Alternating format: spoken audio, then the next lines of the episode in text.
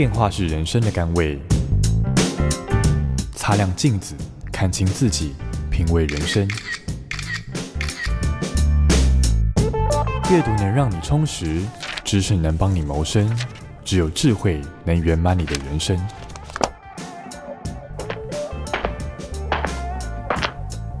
周末练金术。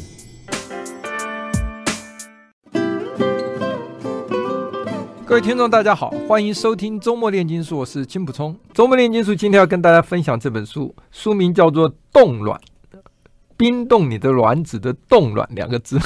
那这个副标题是“保留自己未来的选择权”，作者是呃陈金辉陈医师，这个出版社是资料夹文化出版社，今天刚出版的新书。好。菁徽你好，嗯，大家好，很开心来到金老师的节目，很荣幸。第一，第一个要问你一下，他介绍这个作者是写二条线闺蜜。啊，我现在想说，人家常讲说头上三条线，后来我再看了一下，旁边有一个验孕棒，对对但，最近都是验 COVID，现在是验 COVID 的，对，大家每个人都在 po 那个，看起来跟验孕棒很像，所以这个二线条闺蜜的意思就是。对，就是希望来找到我的患者，最后都可以开开心心的带着看到是二条线的就是有喜了。对、嗯，好，这本书其实应该女生来谈会比我合适啊。不过对我来讲也长知识了，好吧？因为我对这个过程，其实我现在看完以后就很了解。我在想，我要等到我女儿快三十岁的时候，可以啊。你很少看到有一个男生写书。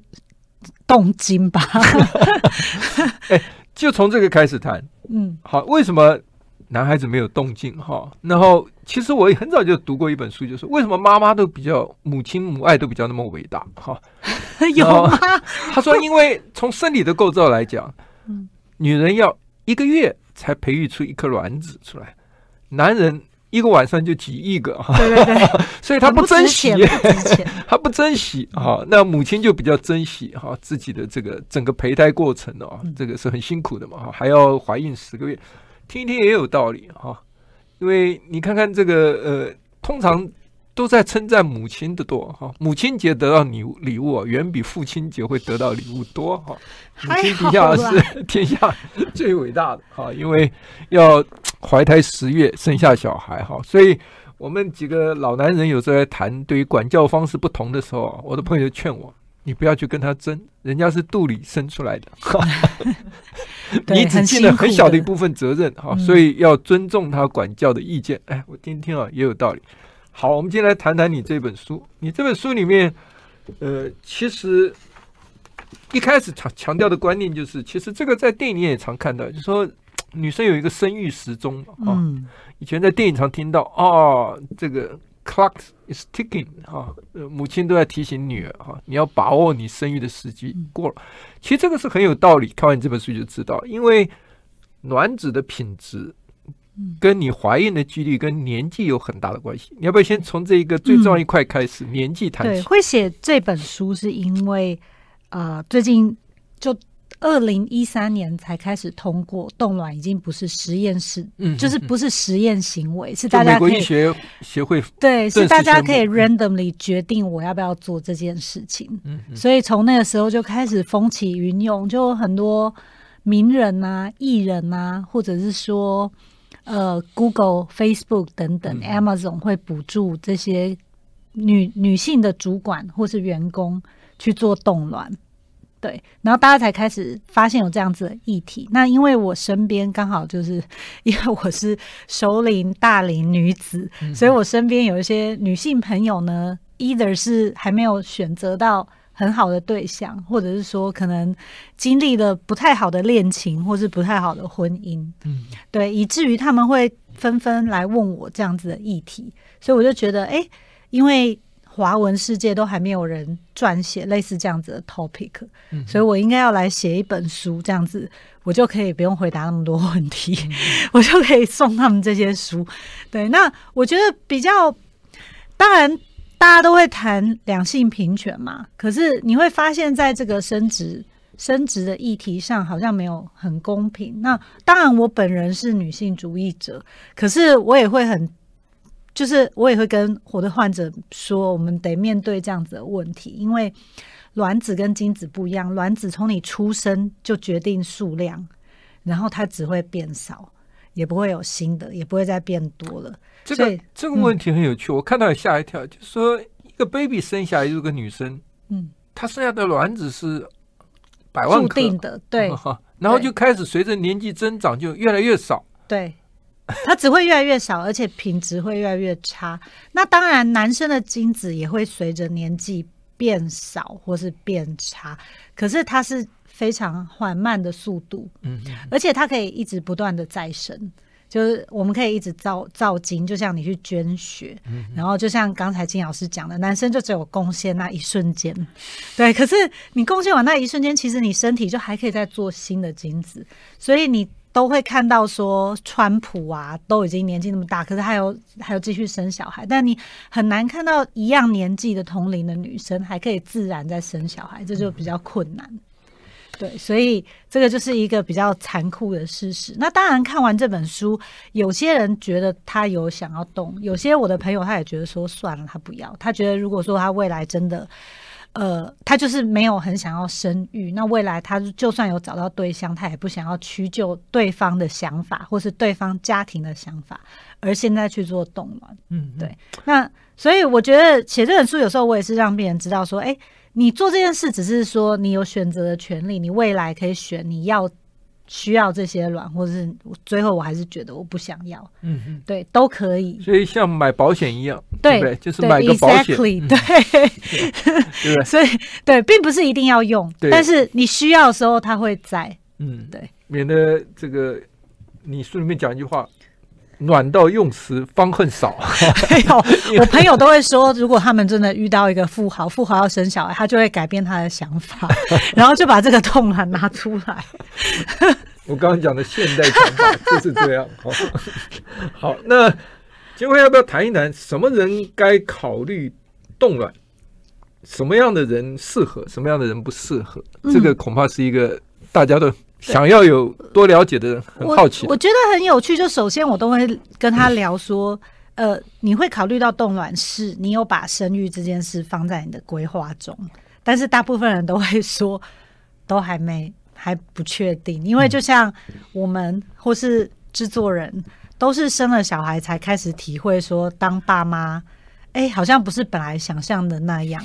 然后，对，所以每个人都跟我说，其实也还不知道。制作人一直在点头。对，有时候看朋友带，好像想要，又好像不想要。但是，呃，当你还没有确定的时候，其实你可以去想想看，你有没有想做这件事情，以免说未来你真的很想要生小孩的时候，但是没有办法。嗯嗯对，那再来大，所以大部分这个 social。Social 的原因冻卵大概就落在三十五岁以前嘛，因为大家知道说，呃，像很多产检也是三十四岁之后开始变得很复杂，因为三十四岁之后开始卵子的品质跟数量都会变差，所以这个是大宗的。那再来就是呃，癌症的患者。对，比如说很早二三十岁就不小心发现说，因为现在很多癌症都年轻化，不管是大肠癌、乳癌等等的，嗯、那这些人他也会在因为化疗经过了摧残之后，生育能力会大幅的下降，所以他也会提早在治疗这个癌症之前来冻卵。那这个就是我刚讲的，那有没有动经呢？其实还是有的。嗯、对，有些男生还是会来动经，就是第一个是这样得到癌症的。年轻的患者，然后第二个就是结扎前，结扎前会有人来动心，他怕他 未来又后悔，所以他也会先动很多金起来，他怕他未来又遇到我不知道女富豪吧，会需要这些金子，但是真的这个状况就是偏少，跟冻卵的人口比起来。也有这一种人，你有没有想到，就是很花心，很年轻就变成亿万富豪的哈？他担心自己的这个精子品质变差，所以他也要提早动。天哪，这个还没有在我的客群出现过，一倍不只是虚了。可以介绍我这样子的患者吗？呃，所以你写这本书。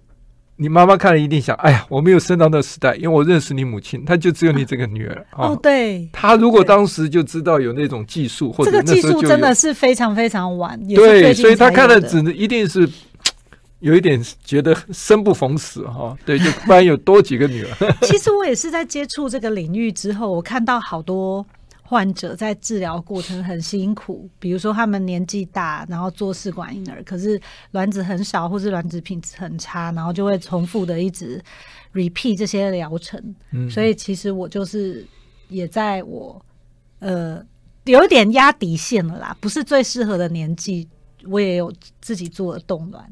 所以你是亲身体验哈，这样跟病人谈起来，或者跟患者来谈的时候，不是患者了啊，就是病人来谈，也不是病人，这不是病，应该是有这样需求人谈起的时候，你是亲身的经验分享嘛？哈，对对对，这过程应该是蛮麻烦的哈，是不是？这个因为我看到很多这个不孕症的在求子求女的过程之中，真的是历尽很多。这个心酸的过程的，对啊，这不孕症夫妻真的还是挺辛苦的。但是你也是先生，其实就是还是抽个血，然后 还有带一盒简体，就这样，带一本 Playboy 就结束了哈。现在是用影片，我现在是用影片了啊。对对，现在是随选影片。对，就比起来的话，我觉得。女生在生育的这方面，真的是最后还是在我眼中也是觉得比较辛苦，我也会觉得蛮不公平的。对，所以我们也我们有时候也会叫男生也要贡献一些，比如说帮忙打针啊这一类的。嗯嗯嗯。可有些男人不敢打不下去哦，哈，会害怕哈，就是也要让他有一点参与感。对，嗯，对，这应该的了。呃，那你要不要跟大家谈一谈？嗯、就是说。如果真的决定了要冻卵哈，在做这个取卵手术之前，应该是分之前啊，然后中间跟取卵后，嗯，应该注意到哪一些？我看你书里介绍了很多哈，好多，哦就从饮食啊、运动啊，或是做一些基本的检查，就要开始跟医师讨论说，是不是要先预做一些准备，嗯，做一些调理，然后再来做冻卵。那嗯。前面做检查，我看到一个很有趣的，就是说有一个名词叫 AMH，AMH 最近很流行。对对对，就是你一定要去抽血，好，然后去检查看你的这个卵巢的库存量。对，它就是你的卵子银行 现在还剩多少存款？哦，对，就你刚刚讲的，小孩生下来就很多，随着年纪长大越来越少，所以你要 check 一下你的 balance。它有一个每一个年纪的平均值。大概是多少？嗯、那当然，随着年纪，它一定是降。三十五岁的时候还 OK，是不是？嗯、对，三十五岁前都还 OK。可是有时候一抽，你会发现，天哪，你是低，就是落后于同年龄的女性很多的时候。这个时候，呃，医师也会，呃，在这个伦理上也需要跟你讨论这件事情。对，就是告知你。呃，你现在比起来是有早早期衰退的现象，可能比起同年龄的女生，你的存款是很少。嗯嗯，对，所以是不是应该要积极进行生育的考虑啊？等等的。嗯嗯对，如果说刚好她现在有结婚或者有男朋友，她可能就我们就会跟她讨论，是不是想要把这个生育的计划提前。嗯嗯，OK，好，我们休息一下，待会回来继续跟陈金辉医师来谈他写的这本书《冻卵》。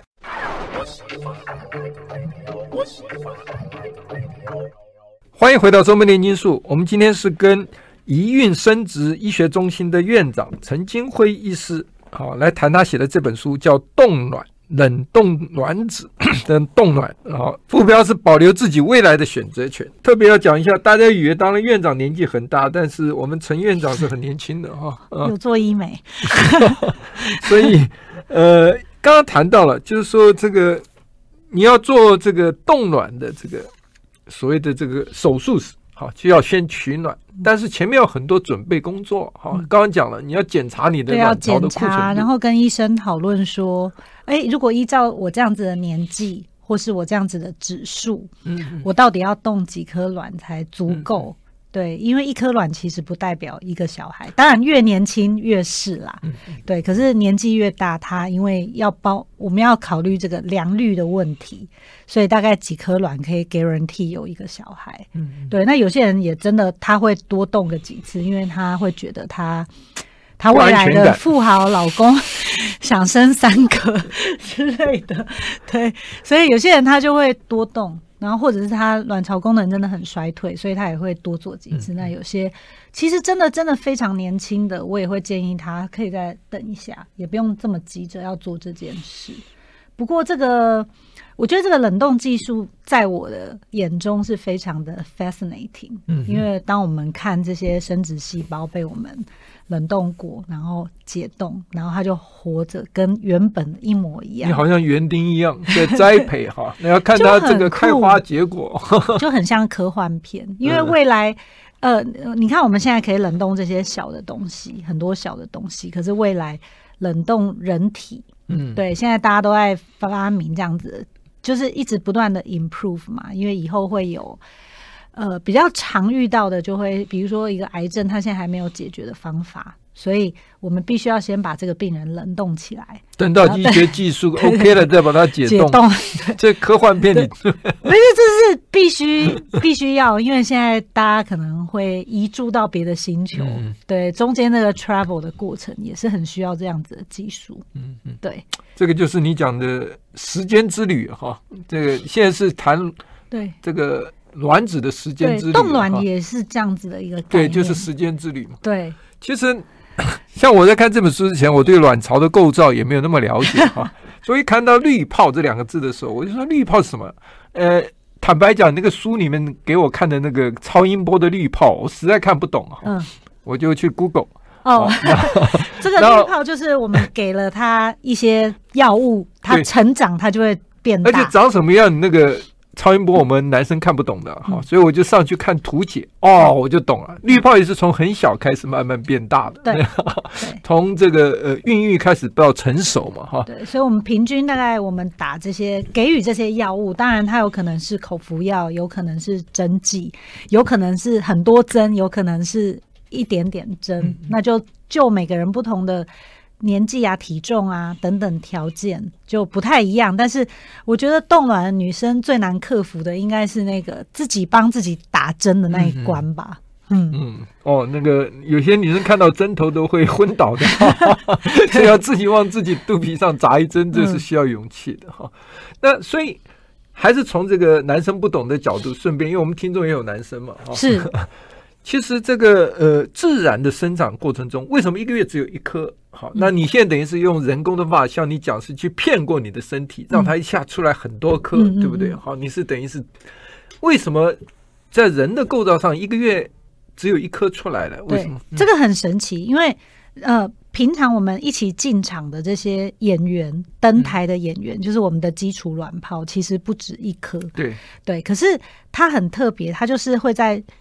大脑给他荷尔蒙的时候，有一颗会突然长大的时候，它就抑制了别人的生长，其他就要退场了。对，所以就像在平常我们自然的受精过程、自然的受孕过程，只要有一只精子同时钻进去这颗卵子的时候，它那个卵子马上。就会变得很硬，其他精子完全再也进不来。嗯、所以你在那些 Discovery 的影片，你会看到一颗卵子旁边有超级超级多的精子，就是在进攻。可是只要一只钻进去的时候，它就 shut down 了。嗯，然后卵卵子也是这样。所以，当有一颗突出的时候，另外其他就会慢慢萎缩掉，就会退场。嗯，所以自然的荷尔蒙的话，一个月只有一个主角会排出来。当然，比较年轻的时候会有，有时候两颗，所以年轻的时候会有双胞胎什么，这些都比较少见。那当然也会有两只精子同时钻进一个卵子，嗯、但那都是很少的状况。对，那我们就是用呃药物去骗骗你的大脑，所以让这些同时进场的配角，每个人都会变成主角。然后都会一起长大，然后一起让我们收割这样子，嗯、所以还有我们还要骗大脑说，因为当这个卵子慢慢长大的时候，身体就会不由自主要想把它排掉。对对，所以我们还会有一些药物是抑制这个排卵讯号。嗯、对，所以才可以让我们在我们精算的时间，然后用一个很细很细的针，然后进去这个卵巢，把它们每一颗卵都收集出来。嗯对啊，那收集出来它又很小，所以会有胚胎师在一个保温箱，跟身体一样的环境的保温箱里面去寻找这些卵子，然后全部都找到以后，再去把它冷冻起来。所以你看，男生在想到卵子都觉得好像一颗一颗玉米这么大，其实不是，它是那个铅笔 很尖尖的尖头那么大，点在纸上都比那个小。哎、呃，对，你是用针头把它吸出来，然后再到显微镜下去找它。对，嗯，哦。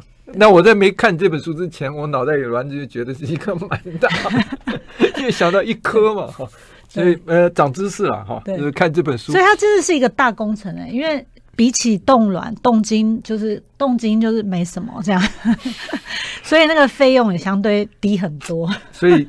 英辉一开始强调自己是女性主义者，哈，可以看他谈我们男生的精子的时候的语气中可以，多么不屑。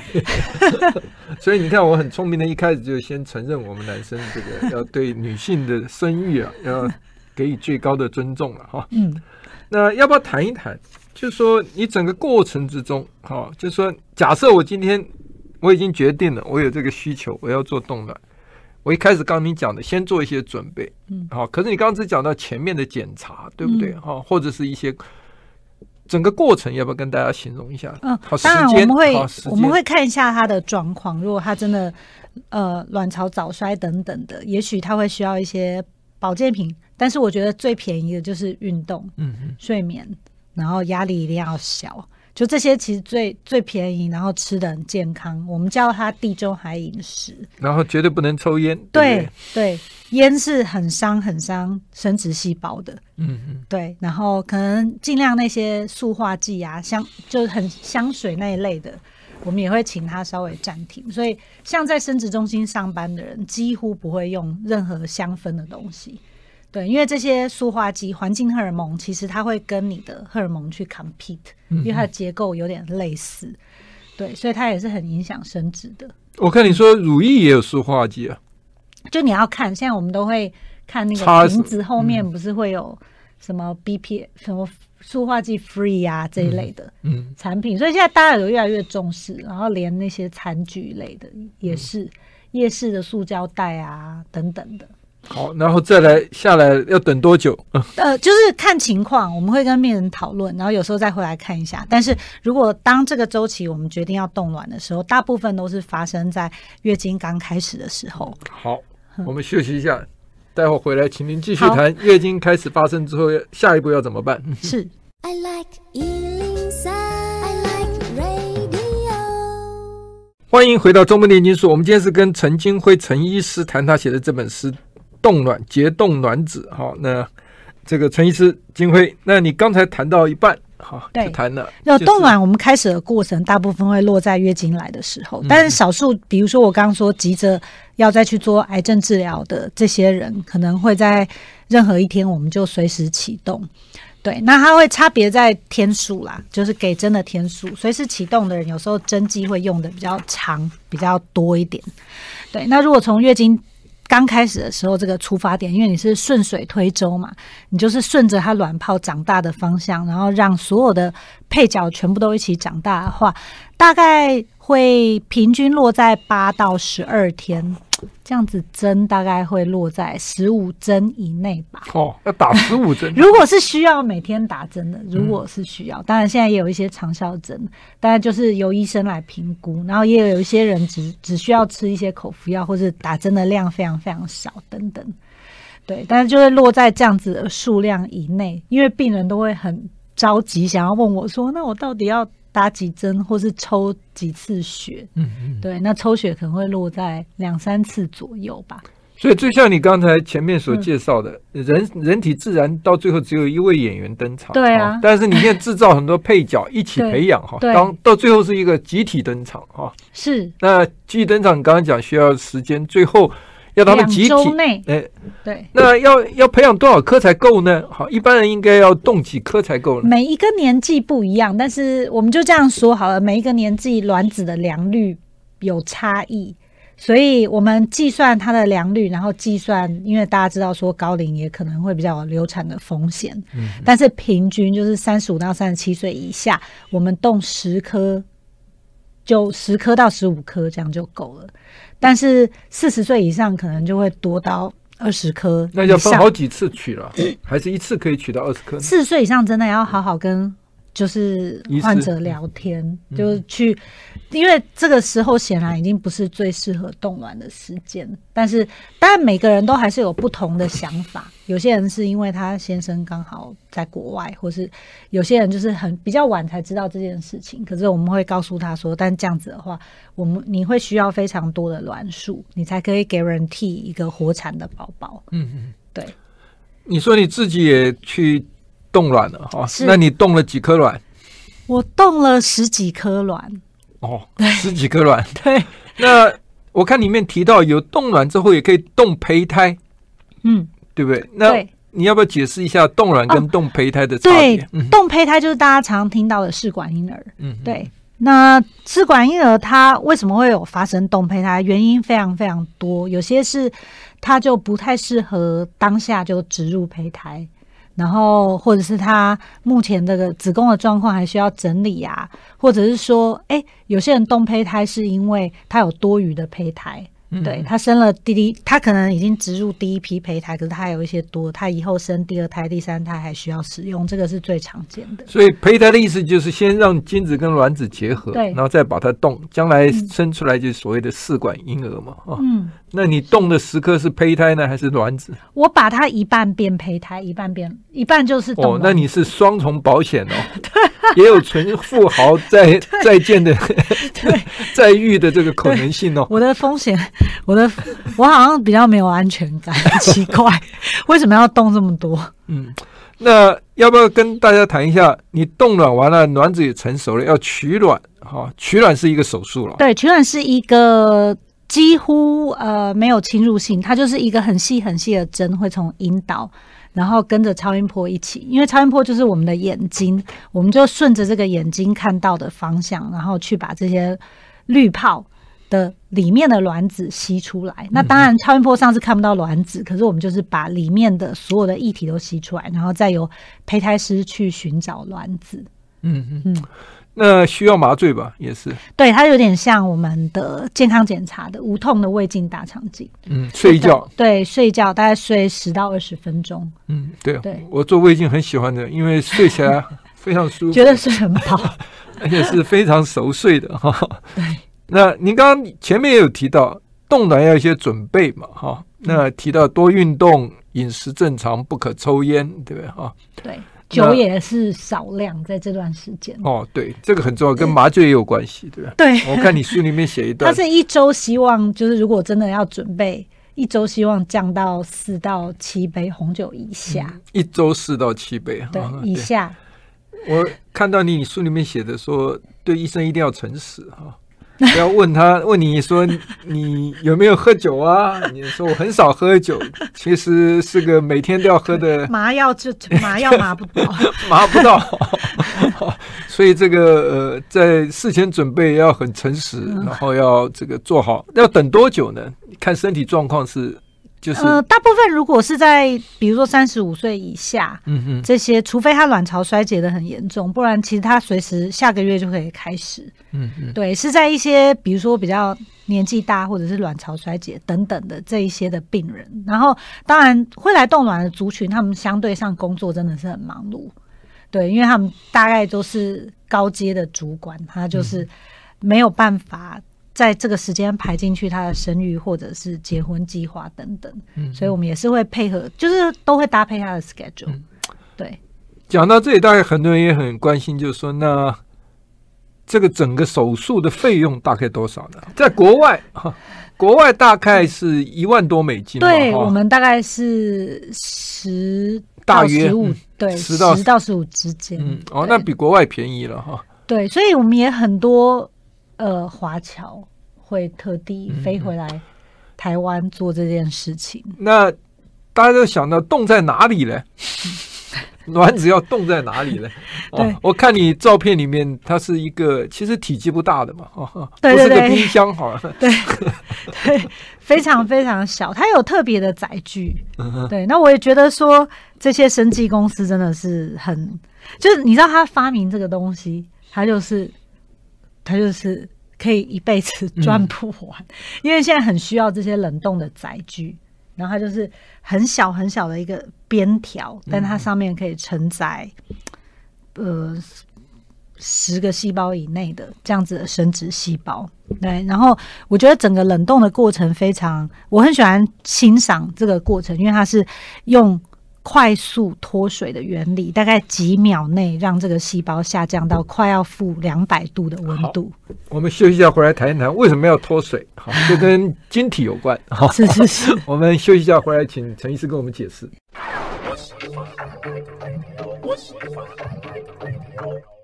欢迎回到中门炼金术。我们今天跟陈金辉医师谈，他是这个宜孕生殖医学中心的院长。好，那我们谈到这个冻卵。他讲到这个冻卵之前先要脱水，这听起来很有趣了，像洗衣机的脱水一样。为什么要脱水呢？因为这跟这个一个名词叫晶体有关。大家都知道，你的食物放在冰箱里面哈，如果你没有脱水，会有什么情形？对，对，没错。你要不要跟大家解释一下？对，所以为什么我们可以让这个细胞保保存这么久的时间？然后就像。原本的一样，然后让时间停止，就是因为我快速的让这个细胞里面的水分全部离开，对，然后冷冻到负大概负一百九十六度，快要到两百度，而且是几秒内发生的事情。哦嗯、所以为什么冷冻卵子它进展比较慢？因为卵子的水分比胚胎的好，胚胎还有精子的水分都多很多。卵子就是很饱满，所以它是二零一三年这个技术才真正的很成熟，大家才知道说，哎，怎么样可以冷冻解冻卵子，而这个卵子没有坏掉。因为在这个过程中，如果太慢，这个冷冻的过程形水分形成的冰晶就把这个卵子弄坏了。对，所以这也是为什么我们这个人体。因为人体的细胞真的太多，水分也太多了，所以我也觉得，如果有一天我们真的成功的可以冷冻人体，我觉得非常，我我觉得非常 surprise 啦，嗯嗯，会觉得非常。那你要脱水了？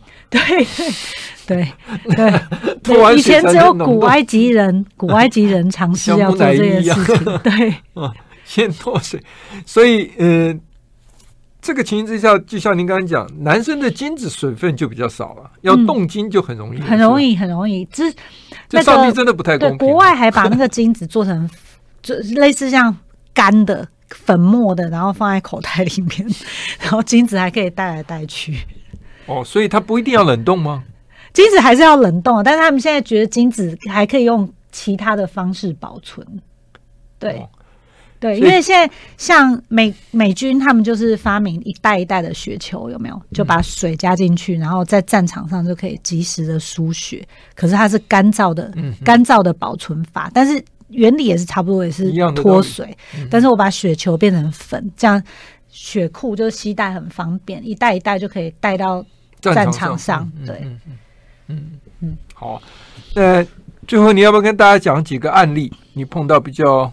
呃，印象深刻的冻卵的案例，印象深刻当然就是比如说像癌症的患者嘛，嗯、他们可能，我觉得他们。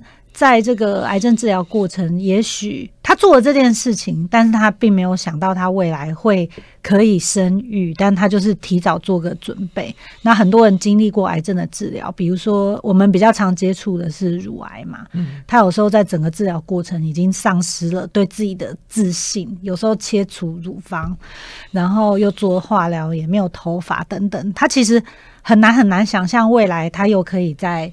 找到心爱的另一半呐、啊，然后生小孩。所以，当我看到这些癌症患者后来他们就是因为有冻卵，然后可以成功的生跟心爱的人孕育，然后又克服了癌症，这个时候真的是都会很感动。然后，所以现在只要年轻的患者来，然后因为得了癌症说要做这件事情，我都会跟他说：你现在做这件事是以后你绝对绝对绝对不会后悔的一个选择。嗯，对。所以我看到你书里有这样一个类似的案例嘛，哈、嗯，那个女生后来回忆说，她在得癌症那一刻啊，她根本就是心慌意乱，哈，嗯，而且她都觉得说，多思考，嗯，她都会觉得说，我为什么会想生小孩？如果我可以战胜这个癌症，我可以活下来，我都已经谢天谢地了，嗯，我也没有想要生小孩。那个时候他们只想要就是就是可以延续生命，这样就够了。结果就有一个旁边医护人员就劝他哈、嗯，熟悉的哈，他后来不但结婚，而且还生子哈，因为他康复了嘛，从再生的癌症哈，所以他说他最感激的就是这一位当初劝他去把卵子这个冻起来，然后留到日后啊，所以他后来也如愿做了妈妈嘛哈，所以这个呃，尤其是像这种。所以是特殊疾病，而不是因为年纪的关系的话，这种人这其实是，呃，都应该是有一些这个呃必要去做这件事。而在国外，好像像冻卵的手术，还有有些国家是可以给付的，哈，全额给付。对，还有哈，我看你后面有一张表，很多国家是全额给付，有的部分给付嘛。对对对。那保险，比如说在比较社会，就是比较社会保险的国家，北欧啊等等的。像芬兰这些国家，嗯、对，那我们台湾是完全自费了。目前，但是我觉得未来，因为现在就从七月一号开始，试管婴儿有一个补助案，嗯，就是每一对夫妻补助十万。哦，真的，就是试管婴儿冷冻胚胎了。对对，它是规定一定是一定要做试管婴儿，而且要赶快植入。他希望可以在短期内就是增加我们的生育率。最后一定要告诉大家，就是说台湾的法令规定呢，你的存的精子也好，胚胎也好，卵子也好，如果当事人不幸走了，一定可要销毁。对，然后你要做胚胎的话，一定要有婚姻关系。对，对，目前台湾目前这样，跟国外不一样。对，国外没有这些限制。这个会与与时俱进吧？嗯，没有限制，国外比较。嗯在这一方面比较自由了哈，那我们这边是一定，所以我看到里面有一个案例很有趣的，就是她是个外籍新娘，跟老公离婚以后，但是她儿子最钟爱的独子出车祸死了，她就要想再生一个，那她因为规定一定要跟这个结婚关系的嘛哈，她又回去跟前夫商量，两个再结婚，然后取得精子之后再生，后来是不是再离婚我不知道，但是她她就是，可是显然看那个故事。文章的描述后来也没有在一起哈，只是那一刻哈。不过我有遇过这个消防员夫妻一起来动胚胎，嗯、对他们已经成功的生了两个。然后我也是那个时候有点 surprise，就问说为什么会来想要做这件事？他们就说他们两个每天在火场工作，嗯，所以他们也是很担心，就是自己生命。他们常常看到就是比较年轻的生命的陨落。所以他们会觉得有点害怕，所以他们会想要先把胚胎冻起来。嗯，对。嗯、OK，我们今天非常谢谢陈金辉医师来跟我们分享他这本书，谢谢。谢谢。I like